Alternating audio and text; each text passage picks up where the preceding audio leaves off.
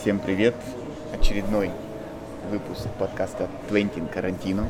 С вами я, Ренат Болгобаев, и Ержан Наурзбаев вернулся. Привет, Ержан. Привет, привет, Ренат. Карантин продолжается, продолжается и Твентин карантина. Да, ну я думаю, что, блин, и подкастов будет много, и карантин, кажется, еще будет долго. Как долетел, как долетел? А, долетел супер. А, рейс Алматы Нурсултан. Правда, а, качество воздушной дороги оставляло желать лучшего. Трясло всю дорогу.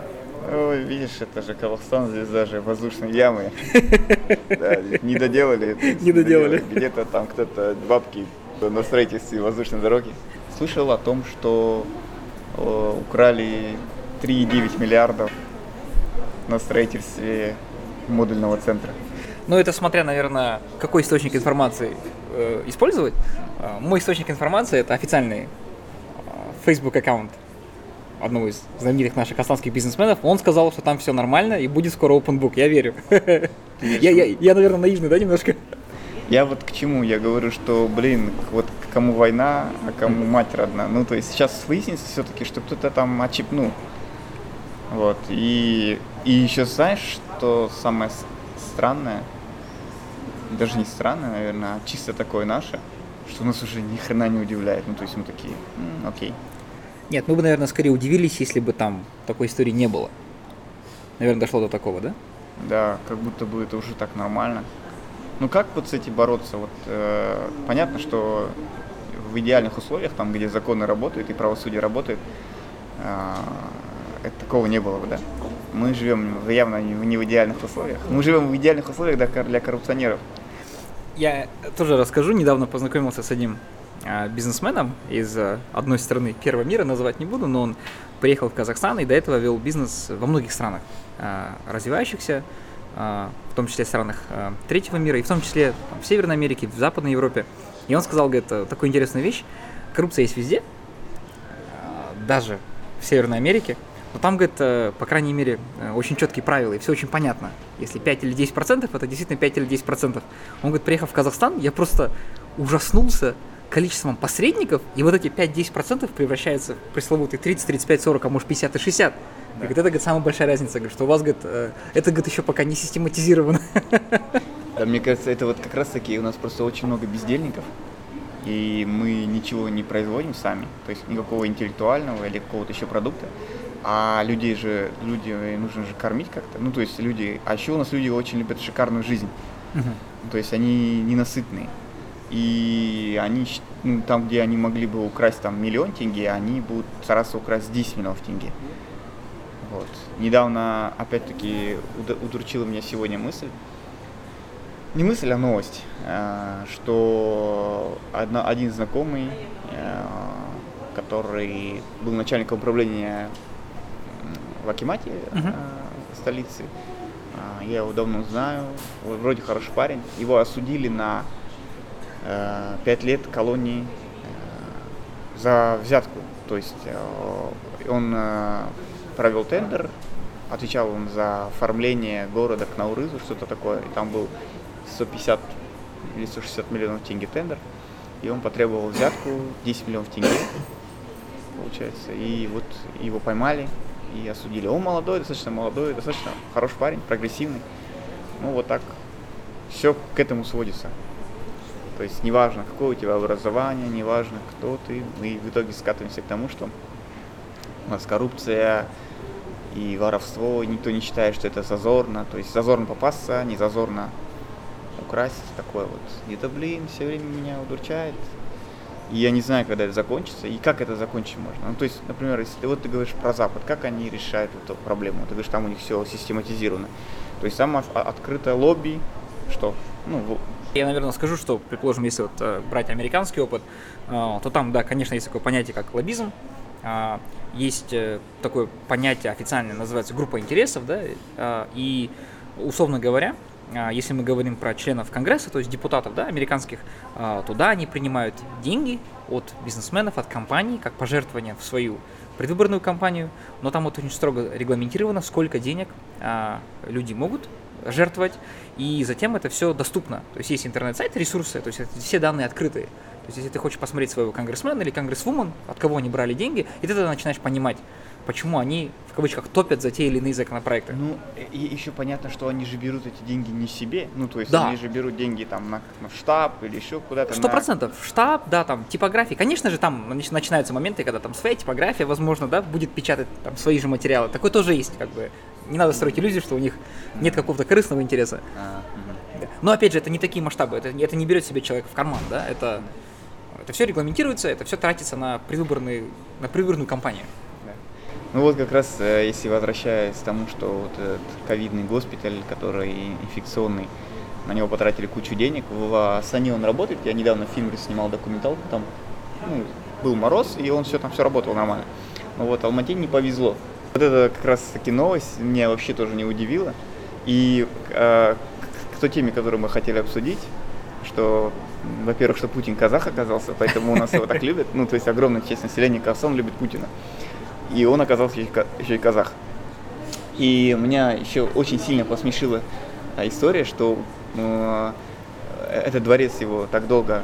Мы обсуждаем о том, что кто не в контексте, фильм Навального о дворце Путина, то есть огромный дворец Путина, который строится в Геленджике, что он покрылся плесенью.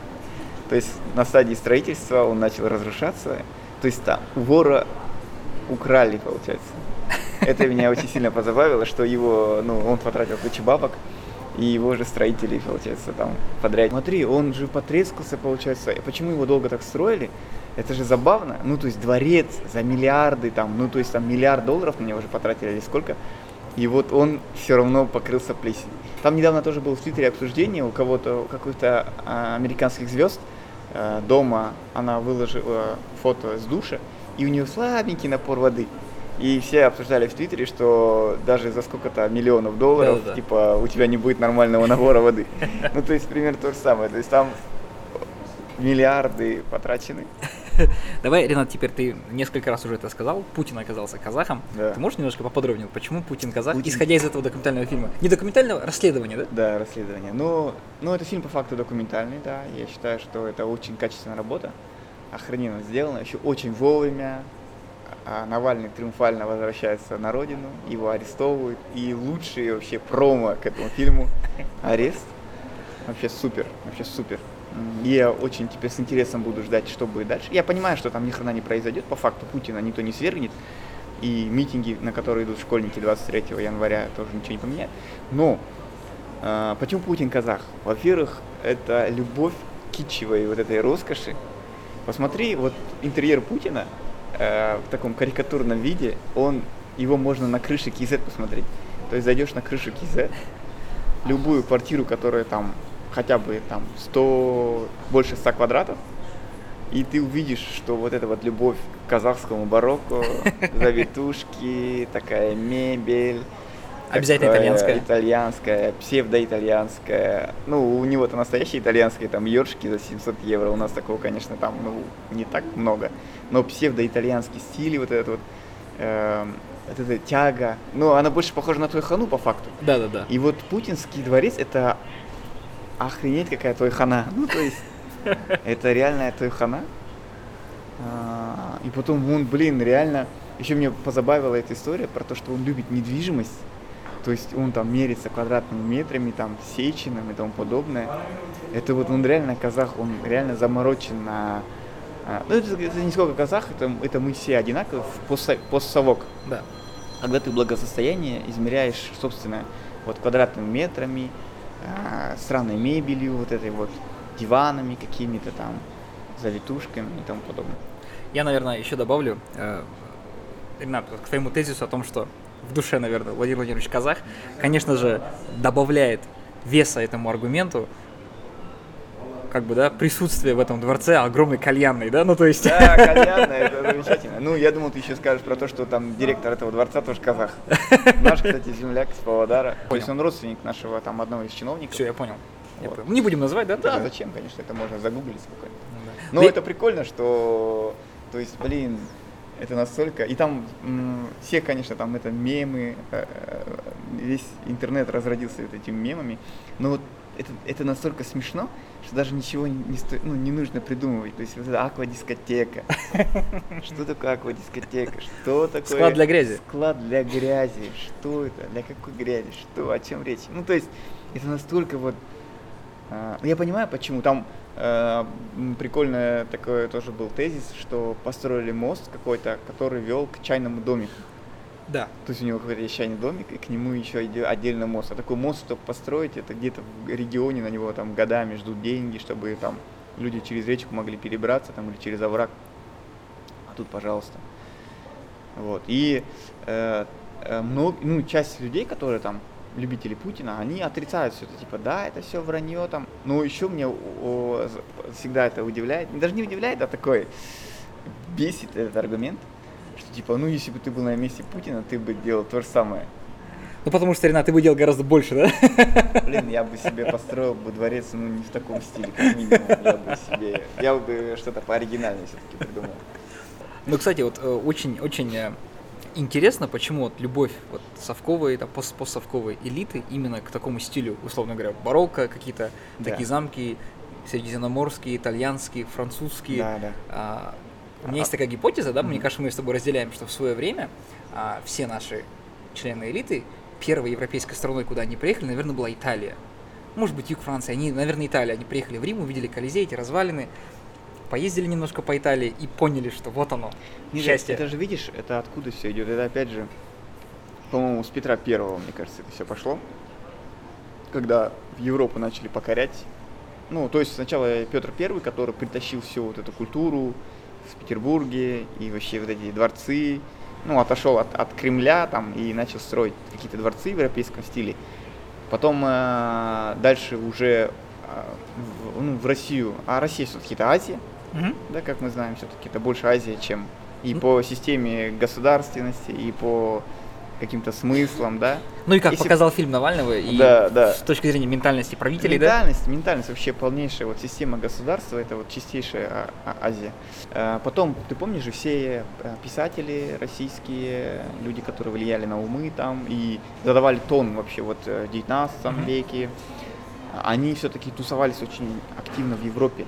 Ну, сто процентов, да. Да, и активно они тусовались как раз э, Ницца, активно они тусовались в Италии тому подобное, тому подобное. И это вот э, они пытались потом все, э, а, помнишь, закупали э, архитекторов туда, mm-hmm. итальянских, и они вот эти маленькие особняки строили вот по стилю Италии, да. тому подобное, тому подобное. Потом в советское время очень сильно итальянская культура ну, диско 80-х. Да, да, вот итальянская культура, именно вот э, музыка, кинематограф, это очень сильно въелось в все-таки в советского человека.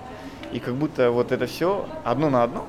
То есть это смесь античности, средневековья и Сан-Ремо. Да, даже, блин. И вот такой коктейль. Да, да, да, даже это не античность, это же там же больше уже, ну, это ближе сюда ну какой-то, блин, не знаю, какой-то венецианские купцы какие-то, хрен знает. Но это Медичи, Борджи. Вот, да, да, да, что-то вот такое. Это же далеко ну, явно, если брать Европу, это точно не Англия там, согласись, и не Букингемский дворец.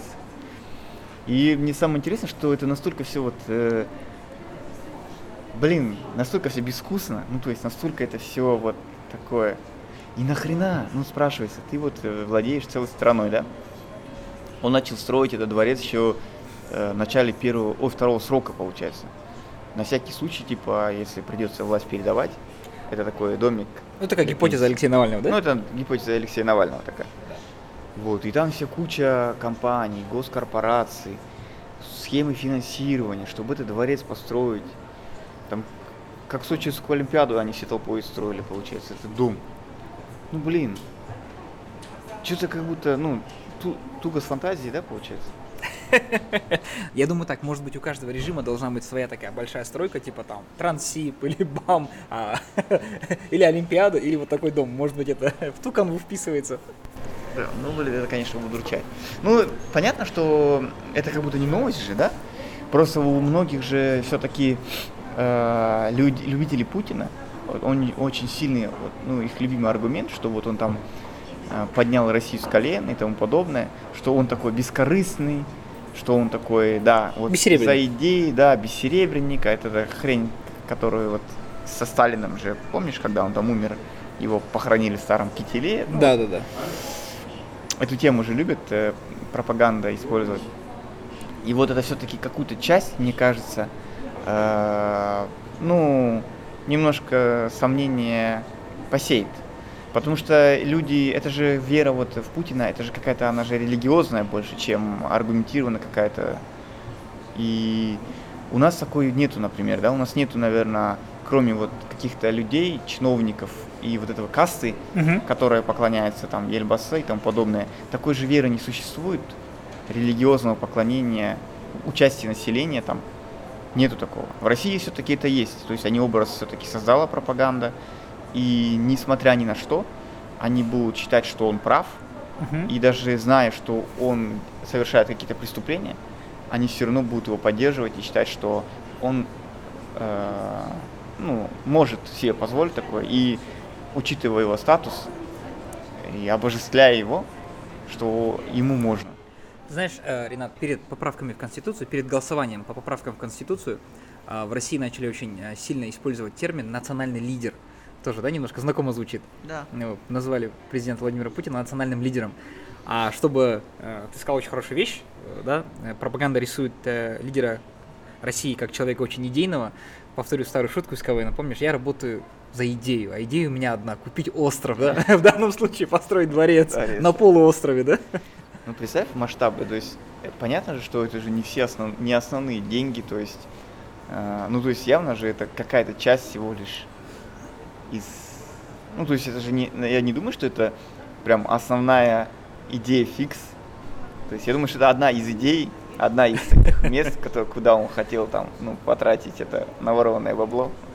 А что еще интересно, ну вот анализируя немножко активность Алексея Навального последние 3-4 года, если ты посмотришь, что разоблачения как, как будто бы шли по нарастающей, да, это была сначала семья бывшего генпрокурора Чайки, да, затем был эпохальный «Он вам не Димон», затем как будто бы немножко вроде бы уровнем не ниже, немножко в бок это были про лидеров Татарстана, mm-hmm. и вот теперь как будто бы ну, как это... первая кульминация, да, такой пик. Это же, знаешь, как в игре босс боссов, то есть ставки повысились. Почему? Потому что понятно, что его пытались убить, угу. и его практически убили. То есть он же выжил, потому что ему повезло, и что вот эти врачи его реанимировали, не зная, что его хотят убить. То есть они его реанимировали, потому что человек умирал, и им не важно было, кто это, и они его реанимировали, получается. И самолет посадили, то есть все это очень так произошло случайно. И понятно, что он решил идти в банк Угу. Он уже в открытую, то есть обвиняет Путина в а, воровстве. Чего он раньше не делал? Чего он раньше не делал, не делал да, да, персонально не делал. Он хоть и говорил там, э, там Путин вор, но это как-то не, не аргументировано было, то есть это не было прямых доказательств, еще что-то подобное. Потом он в открытую обвиняет его э, в собственном убийстве. То есть, смотри, теперь опять же уже люди все понимают все-таки, да, кто мыслит, что это реально было предумышленное убийство, попытка покушения на убийство и что если э, дело дойдет до каких-то, ну, до, то есть смена власти произойдет какая-то, да, она естественным образом все равно произойдет. Ну, конечно. А, либо там еще какие-то вещи, да, там произойдут, то это потом все, все, все, все остальное скроется. И непонятные смерти там журналистов, угу. и э, Немцов, то есть это все одно к одному. И вот это все-таки интересно наблюдать. То есть для нас, э, для людей, которые немножко в стороне, но мы все-таки в информационном пространстве русскоязычном живем. И это очень сильно еще перекладывается на нас. То есть у нас где-то это все повторяется в карикатурном виде, либо у нас это все опробируется и потом э, внедряется у них. Ну, то есть вот эти все вещи с продлением власти, это же у нас все было обкатано понятно, обкатано и придумано нами, но хорошие идеи, они очень быстро, знаешь, находят последователей. Но видишь, хоть в чем-то Казахстан не инновационная периферия, то есть в вопросах продления легитимизации, не знаю, как, как, какие еще слова употребить, да, то есть мы впереди планеты ну, всей. Знаешь, что самое интересное, что все-таки я, э, если говорить о пропаганде, и вот это все, какими методами это все делается, у нас как будто бы похитрее, что ли? Не так прямолинейно. Ну, то есть, по капельке, по капельке. У нас, да, вот, например, они пытались создать этот образ там вот этого такого национального лидера и тому подобное, да, но они встретили сопротивление, и они его перестали транслировать на людей, они его транслируют у себя там на чиновников, там на бюджетников, и просто... Членов партии власти? Да, и они на себя, то есть его транслируют. То есть они, э, вот эту вот модель э, лидера нации, всю эту чушь, они придумали ее не для населения, Мгм. а для него, то есть самого. И они вокруг него вот это все продвигают, создают эту шумиху, переименовывают чушь.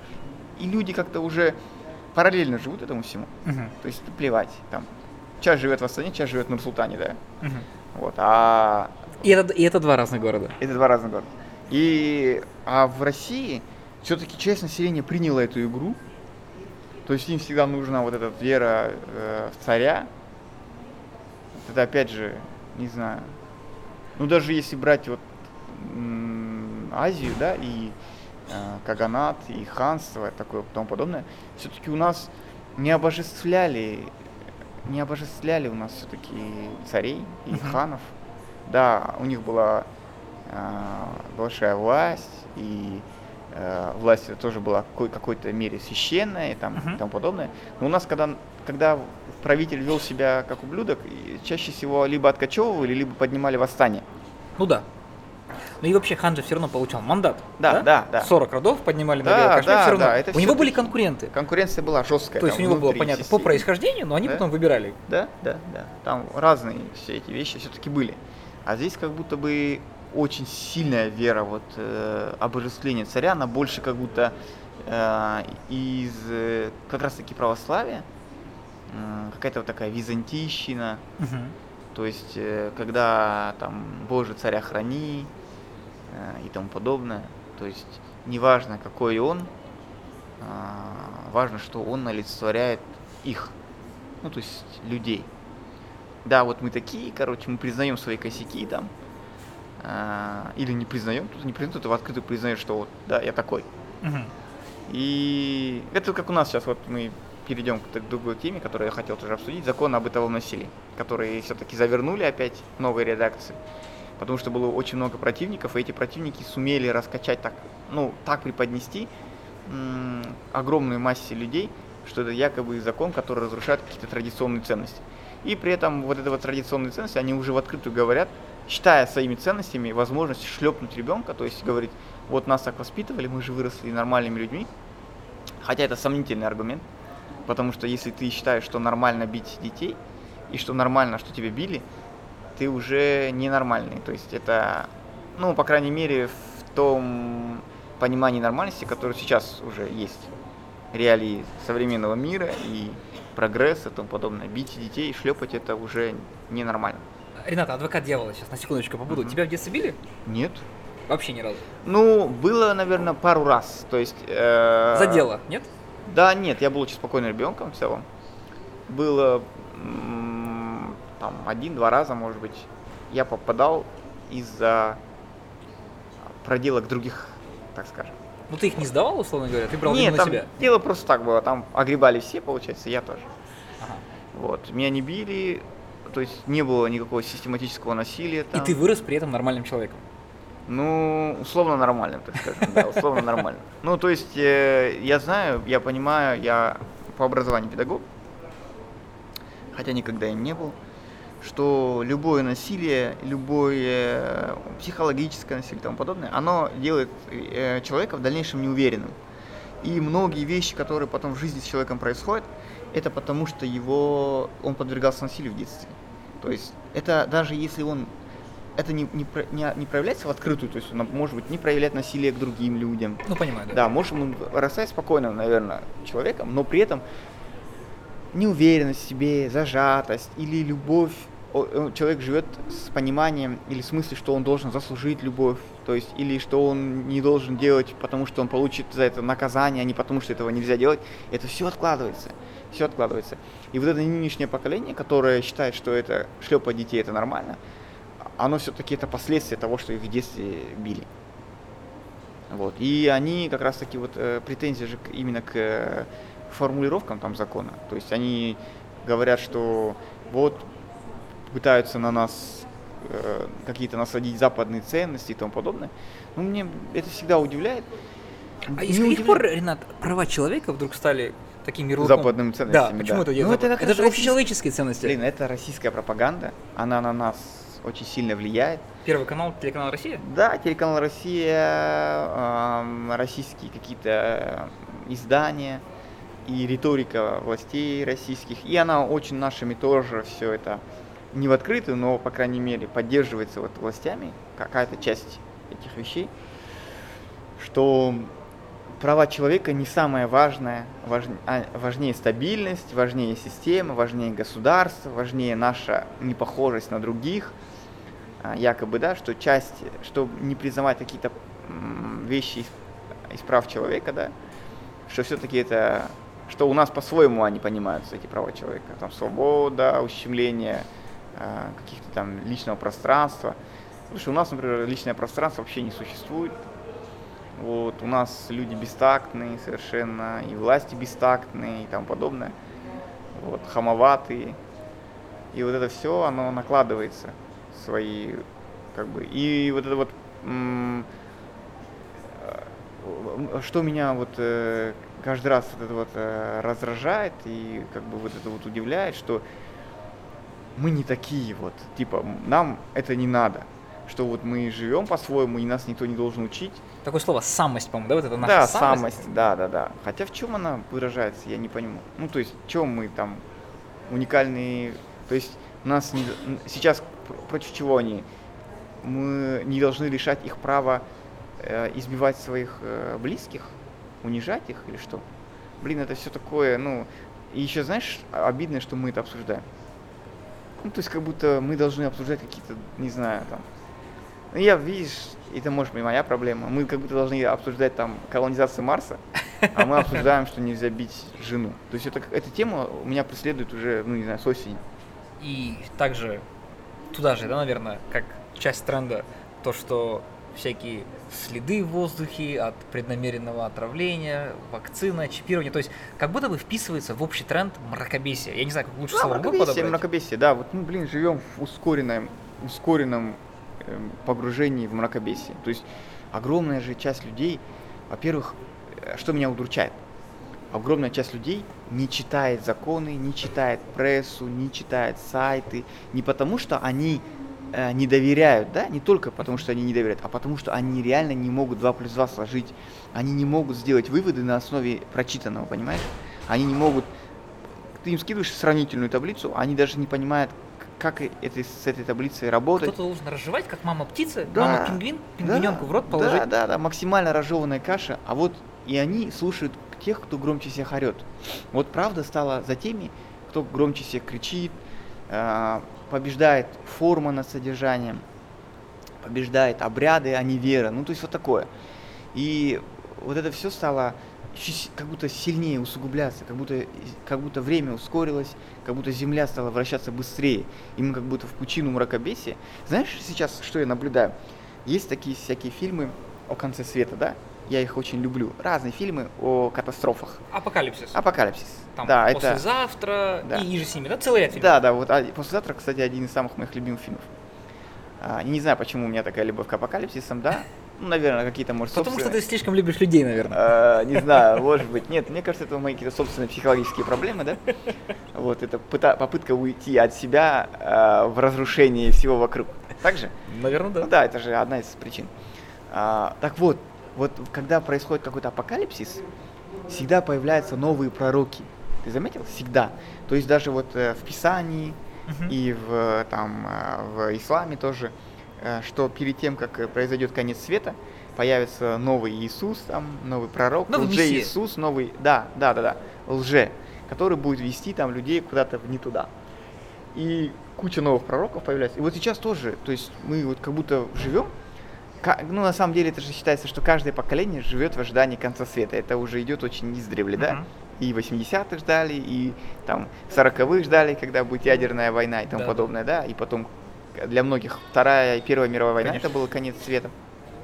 Так вот, э, вот сейчас очень много лжепророков и проповедников, эти проповедники, они любую тему продвигают как религиозную, то есть вот святая вера в какие-то ценности, святая вера э, в том, что нас хотят извне, э, какую-то дьявольщину. И мне все время пишут там, пишет мне подписчица, живет она в Англии, Мгм. и она говорит мне, Наша казахстанка. да, казахстанка, наша соотечественница, живет в Англии. э, у нее там аккаунт называется как-то там казахи в Лондоне, что-то такое. Вот она мне говорит, как вы относитесь к э, вот, э, ювенальной юстиции, мы вот сейчас живем там в Европе, мы видим эти последствия, типа мы бы такого не хотели, но сама при этом в Англии живет, извини меня. Ну, конечно. Все хотят жить как в Европе, в цивилизации, но не хотят э, вы- жить по европейским законам, понимаешь? То есть это, условно говоря, пусть вокруг будет тот же европейский комфорт, Да. а, прозрачность, транспарентность, законность, но мы как бы меняться не хотим. Это Да, получается такой парадокс. да, мы сохраняем свою самость, Да. но живем в Европе. Да, смотри, они хотят э, персональную вседозволенность, все хотят. Все хотят, собственно, все, чтобы жили все по закону, а он конкретно сам жил, как он хочет. А хочет он жить так. А, да, там а, должна быть система подчинения, строгая система иерархии, и что в этой иерархии он самый молодец, и что ему должны все поклоняться. Но если что-то пойдет не так, как он хочет, он может применить силу, доказать свою пр- правоту. То есть процитирую героя нашего времени Сашу Белого, чтобы у нас все было, нам за это ничего не было. это в принципе Ну, принцип, по да? факту, да, такой. Это, блин, это нас Но, но, но при этом вокруг Европа. Но вокруг Европа все Чистые дороги. чистые дороги, там воздух чистый и тому подобное. Там. Но- Подотчетность власти, ну все, все эти вещи, да, ну, которые мы смотри- любим. Да, смотри, как это происходит. Причем люди хотят так. Люди хотят чистую экологию и безумно широкие дороги и безумно огромные парковки. Ну вот такое, это биполярка Ник- называется. никто не хочет на общественном транспорте ездить. Да, никто не хочет. Что это же для нас это фу, ну типа, только бедняки ездят там на общественном транспорте. Хотят экологию чистую, хотят отсутствие пробок и при этом безумно широкие дороги, которые являются, блин, ну, я- это э, в казахах уживается огромное количество противоречий. Да. Вот для меня это всегда загадка. Я вот в ней всегда пытаюсь разобраться, что, почему вот мы так, как мы вот с этим. Оно, э, вот эта система противоречий, нелогичного вот этого восприятия мира, оно очень сильно а, отпечаток откладывает на то, как мы живем, на то, что мы хотим, Да. на то, что мы делаем, на то, что, о чем мы говорим. То есть это очень сильная такая тема. Блин, я не знаю, кого нужно позвать на наш подкаст, чтобы эту тему обсудить. Ну, наверное, да. Каких-то А, философов, Или социологов, и социологов. Хотя, с другой стороны, вот а, а, я, наверное, так, да, из своего там зарубежного опыта, да, большого проживания за рубежом в Северной Америке, в Западной Европе, а, даже в той же Москве, а, могу сказать, ну, на самом деле, когда поживешь внутри какого-то социума, ты тоже понимаешь, что он тоже весь соткан из противоречий. А, но что, предположим, отличает, наверное, наше общество, то, что у нас эти а, противоречия, ну, прям максимально диаметрально противоположны. То есть, условно говоря, там, если мы говорим про противоречия в американском обществе, мы говорим, а, что люди абсолютно согласны, что права человека да, на первом месте, да, что подотчетность власти, это все фундаментальные базовые принципы у всех одинаковые. И если мы говорим про республиканскую или демократическую идеологию, это разность подходов. Но цели у всех одни. М. Построить успешное общество, где каждый может быть счастливым, богатым, здоровым. Условно говоря, я очень так упрощаю. Ну ты знаешь, кстати, вот этот вопрос э, классно ты говоришь по поводу того, что каждый может быть счастливым. У нас заметил, что у нас, к счастью, э, к самой формулировке счастья, и я даже по себе это чувствую, как будто оно у нас на второстепенной э, на второстепенной роли. У нас никто не апеллирует к счастью. Апеллирует к Заметил? материальному достатку. У нас Да. счастье равно материальный достаток. Да. заметил? Да. Что у нас базовые потребности, они превалируют. И вообще никто не, не обсуждает, не рассуждает, что человек должен быть счастливым. Все считают, что он должен быть, быть ну, благополучным, успешным, что он должен построить семью, там, нарожать детей. И, а вот счастье как таковое, да, персональное счастье человека никто не обсуждает. То есть нету стремления человека к счастью. Во- вообще в семьях это вообще не обсуждается, что должен быть, ты должен быть счастливым как, как индивидуальная личность. Ты должен быть счастливым именно вот в контексте семьи и работы над семьей. И ты вся жизнь это процесс. Хотя, Ренат, на каждом казахском тое, особенно на свадьбе, пожелание номер один – бакту болндар, да? Будьте Это- счастливы. Ну смотри, когда говорят там казахском то и тосты, да, они не, эти слова, они не означают, а, ну, Буквально смысл. да, буквальный смысл. Нет, это просто набор фраз, которые их ну, желают там. И все. Даже, э, мне кажется, даже когда говорят Бахт Болндар, это как будто будьте богатыми, как будто, а не счастливыми, вот в понимании человека, радости, вот такой, понимаешь? Ну да, вот и вот возвращаясь, э, вот если вот, предположим, да, вот про западное общество говоря, фундаментально ценности одни, все с ними согласны, разница в подходах, да, как э, какой-то цели конечной достичь, то у нас, мне кажется, у нас нету даже понимания этих фундаментальных ценностей, да, у каждого они разные, в зависимости от региона, бэкграунда, да, у нас там есть приверженцы коммунистической идеологии, там жесткого капитализма рынка, и как будто бы ну, ты знаешь, почему это произошло? Общего нет фундамента, я вот про это. Почему произошло это? Я тоже об этом думаю много. Потому что когда-то, э, когда произошел развал Союза, распад цивилизации по факту, да, uh-huh. ну, тех цивилизованных ценностей, в которых мы жили, да, все наши родители жили, там, дедушка, бабушки, и все это произошел крах системы, и крах вот именно же ценностей произошел. Резко перешел, а мы а, жили в идеологии какой-то, uh-huh. да, резко. И вот, когда произошел этот развал, э, люди стали э, не стали думать о каких-то там высоких материях, uh-huh. а стали просто выживать. Uh-huh. И когда строилось там государство, то есть оно в такую форму приобретало, э, и общество такую форму приобретало, никто не договаривался о чем-либо. Все просто пытались выжить. Uh-huh. И такое было, как это вот сначала экономика, потом политика. Uh-huh. Э, мы сначала давайте разберемся вот с тем, как мы будем жить, что будем есть там и тому подобное. Потом, потом. О высоких материях позже. Потом, да. Ну, сейчас вот нам надо построить страну, там, границы очертить, там, найти где-то деньги, чтобы нефть качать, там, на-на-на. Да-да-да. Что-то такое, работу людям дать. Потом. Потом, когда уже людей стало больше у нас и там подобное, так, надо найти как-то жильем решить проблемы, uh-huh. там еще что-то, там еще какое-то. И это все все время откладывалось. И вот когда уже мы уже в этой системе живем, она уже построена по факту, эта система вот, взаимодействия общества с государством, да. общества внутри себя. У нас очень, э, у нас очень много разных э, как бы, групп людей, каких-то объединенных по собственным каким-то, ну, нету общего народа как такового, да, который вот все говорят, там народ, там народ, все время нету у нас каких-то единых ценностей. Мы их не обсудили, потому что, понимаешь, мы их не обсудили, не проговорили. А, то есть потому что... У... Есть какие-то базовые штуки, типа там э, национальное согласие, межнациональное согласие, да. которые, опять же, оно декларировано, но не проговорено внутри. Оно декларировано властью, оно оформлено в виде там АНК, да. но оно не проговорено между с, с людьми. Это какие-то попытки есть там, знаешь, помнишь, была такая, такой, такая шутка, которая мне никогда не нравится, пересылают всегда на Наурыз, типа, э, Казахстан это такая страна, да, где да, ты да. там а, ешь баурсаки там, а, запиваешь кумысом, потом идешь к русским Пасху, потом крестишься да. и тому подобное, вот это вот в проруби купаешься, да, и все да. такое такое. Мне он не, не очень нравится, потому что он такой за уши, на, за уши притянут и тому подобное. Ну, это хоть какая-то система проговаривания каких-то базовых вещей, для, э, это для мирного сосуществования разных людей. Ну, разных по идеям, разных там по ценностям, разных по культуре.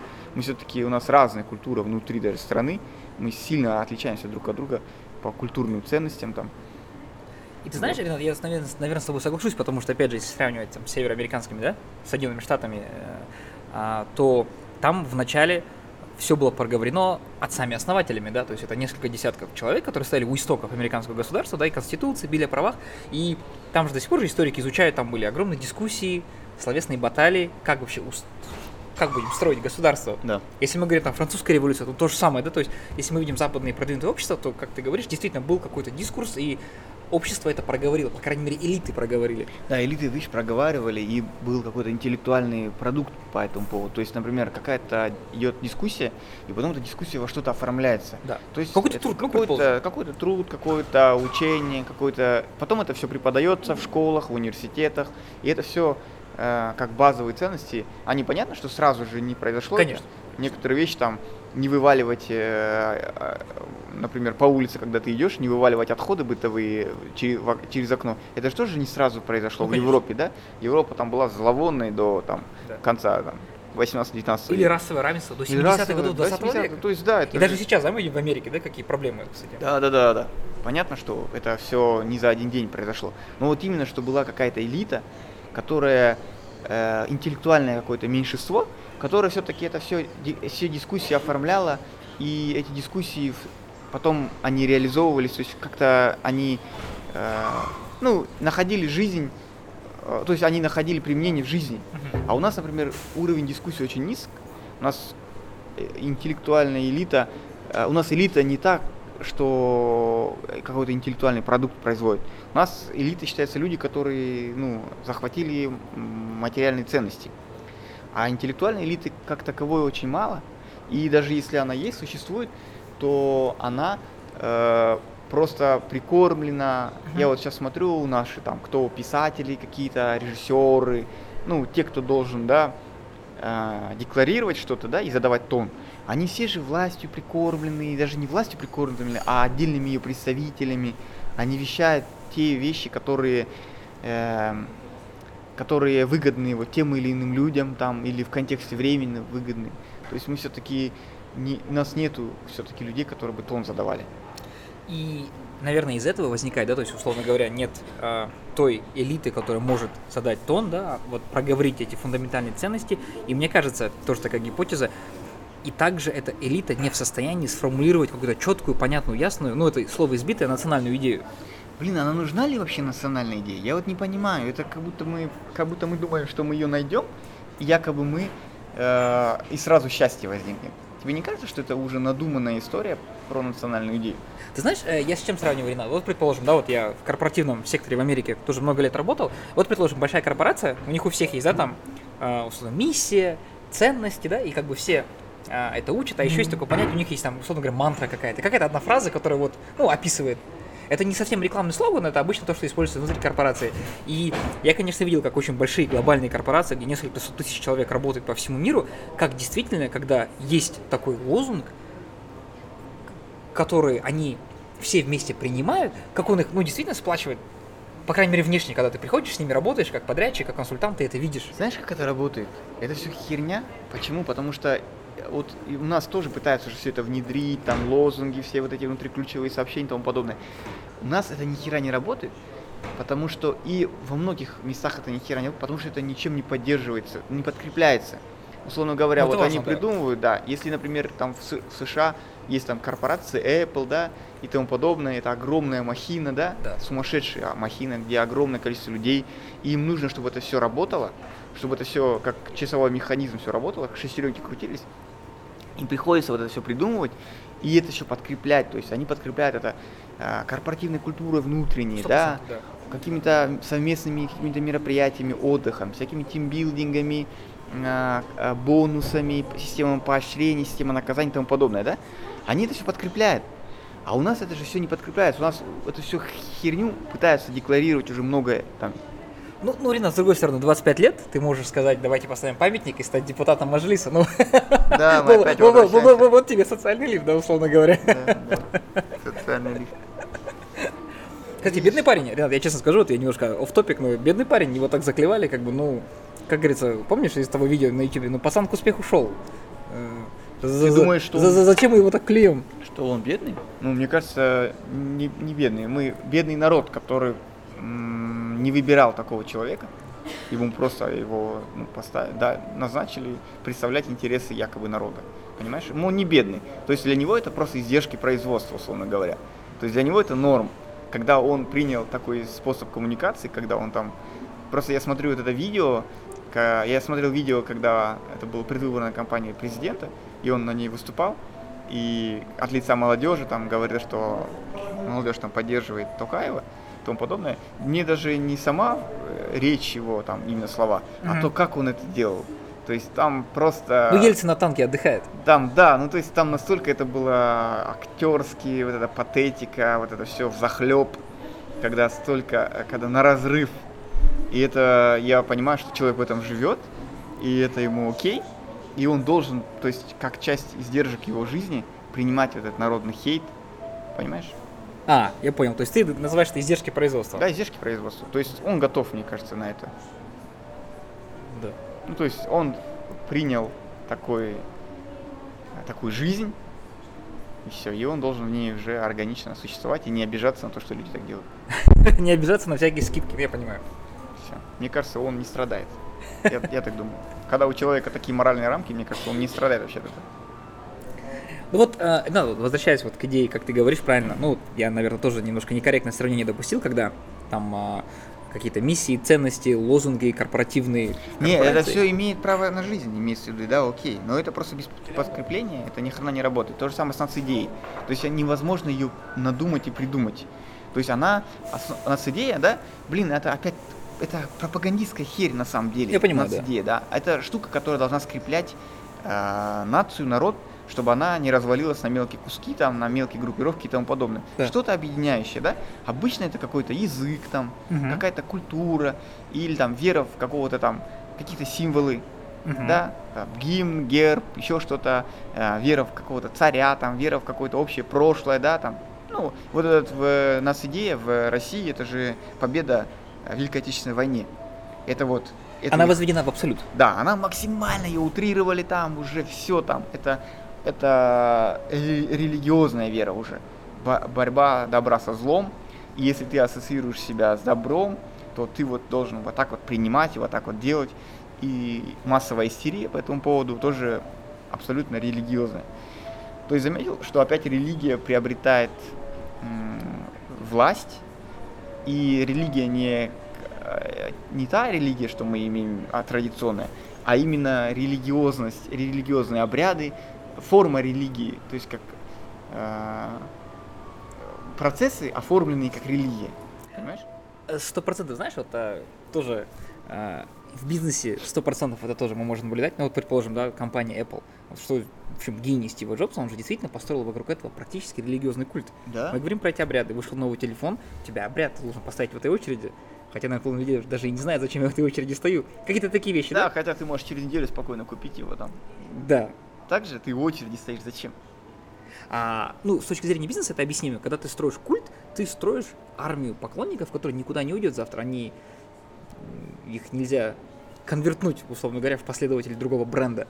Мы стали жить как будто э, в какой-то вот, э, не знаю, реальной матрице, и просто ты относишь себя к какому-то виду религиозного действия или какому-то верованию, условно говоря, там в демократичес... демократии и в право человека, например, да, мы веруем, либералы, да. да, и мы уже атрибуты вот эти принимаем, и мы принимаем этого Навального, да, который в России там, даже несмотря на то, что он как человек может не нравиться, но ты уже принимаешь, делаешь скидки ему на все, потому что он транслирует твои идеи, да, твою идеологию. Хотя он-то имперец, он же имперский да, шовинист, ну как сто процентов, если его да. риторику послушать. Конечно, он, ну, он ужасен, я, он ужасен во многих вещах но мы его поддерживаем по-любому. Ну, в смысле, вот именно в таких вещах, когда он борется против там очевидного, откровенного зла, и мы делаем ему скидки на, на этот период, так скажем. Потом, когда, если бы он к власти пришел, конечно, бы мы, мы, мы все вспомнили там. А вот такой вопрос, Ренат, вот э, если мы говорим, да несколько раз прозвучало сегодня, что там часть населения России добровольно играет в эту игру, вот с национальным лидером, со всеми этими обрядами. Да. У нас в Казахстане такое ощущение, когда ты говоришь, что в эту игру играет только чиновничество, как класс. Да, да, да. И определенная часть бюджетников просто потому, что у них нет выбора. Да, ну то есть там, знаешь, это, это они даже в это не верят, мне кажется, даже бюджетники, они не верят там ни в Ельбаса, ни там, они просто соглашаются с этим все. А почему, неужели у нас общество более продвинутое, зрелое, более думающее, почему мы не покупаем эту идею? Изначально просто, видишь, в России, например, они всегда жили же за счет того, что был внешний враг какой-то, угу. и а, а, нужно было объединить страну от внешнего врага, и объединить должен был какой-то лидер и тому подобное. Это их способ выживания. Да? Это еще со времен смуты, да, и даже до этого Орда, ну я понимаю. Да, все время, все время. И, и царь-батюшка да, это и царь-батюшка это объединитель, да, объединитель вот этого федерального государства, которое очень сильно отличается по составу национальному, Конечно. по идеям, по религии и тому подобное. У них должен был такой быть объединитель. И они очень активно, пропагандисты, использовали эту тему внешнего врага. Угу. Если его не было, они его создавали и угу. пропагандировали. И вот этот как раз спасатель от внешнего врага, вот этот царь-батюшка, и они в это верят, понимаешь? Только поэтому внутренняя сила убеждения, э, вот вера в этого царя, она в них работает, резонирует, и все, для них они это принимают, потому что они верят еще во внешнего врага, да. который хочет их там в рабство загнать, дань наложить и тому подобное, и тому подобное. А у нас же мы не можем использовать эту риторику внешнего врага, потому что мы окопались, вокруг нас э, очень сильные государства, и мы, если будем эту риторику использовать, Конечно. мы себе только навредим. То есть мы не должны раздражать спящего там медведя и спящего дракона, Мы понимаешь? в кольце друзей, Мы в кольце друзей. заклятых. Да, и поэтому власть друзей. не смогла использовать эту историю, Мгм. а, объединять народ вокруг лидера нации от внешнего врага. Но она, эта тема с лидером нации, она очень хорошо зашла на самого лидера нации, и он в ней пребывает, и он не живет. И поэтому чиновники играют в эту игру, потому что они получают свои блага, потому что, ну, им это удобно. Вот и все. Понимаешь? А, А, ну, народ не, не может в это играть, потому что на него даже никогда не было направлено это все. То есть народу даже никто не пытался убедить, что это... Люди даже не пытались... Нам, нас даже не пытались сымитировать, как будто это правда. Понимаешь? Когда там Ельбасы говорит, что он основатель государства, а все знают, что, ну, как будто э, Кирей Жанибека как будто не существовало, что ли. Ну, то есть вот такое.